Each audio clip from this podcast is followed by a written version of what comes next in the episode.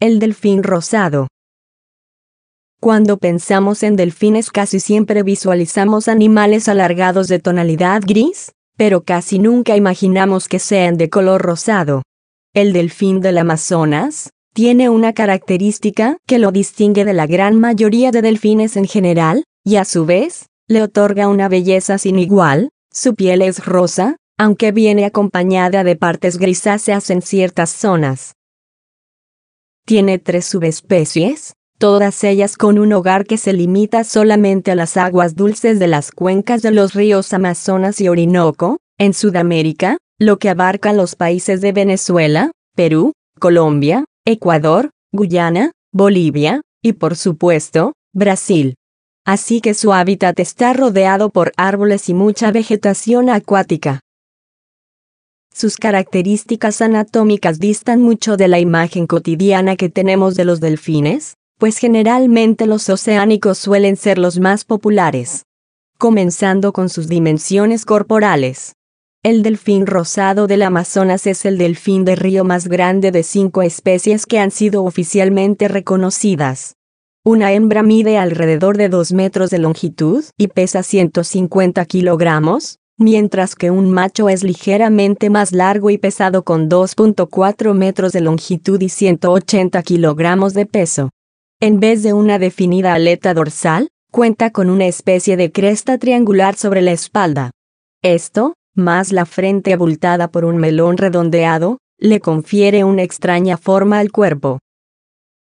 Otras de sus principales distinciones son sus pequeños ojos y su hocico delgado y muy alargado, en el que desarrolla hasta 140 piezas dentales totalmente diseñadas para su tipo de alimentación, que se basa principalmente en peces, abarcando hasta 50 especies diferentes y algunas veces complementan con cangrejos.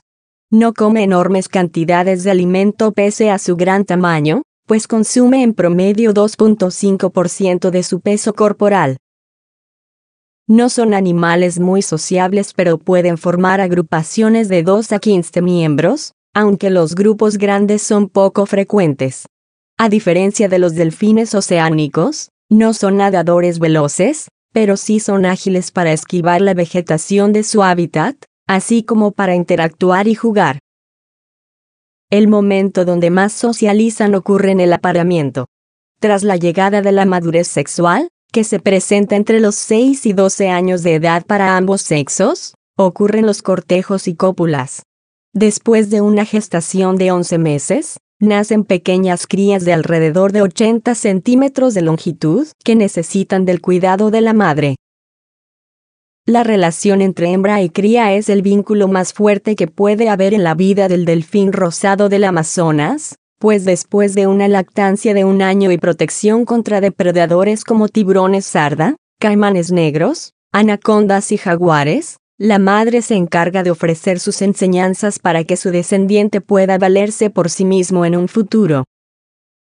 Un aspecto que podría considerarse negativo en la etapa reproductiva, es que el intervalo entre nacimientos demora más de un año, incluso hasta tres o cinco años dependiendo de las circunstancias, lo que puede ser problemático en asuntos de conservación. Se desconoce el estado de conservación del delfín rosado del Amazonas hasta el momento, pero se han logrado identificar las causas de una posible amenaza a sus poblaciones salvajes.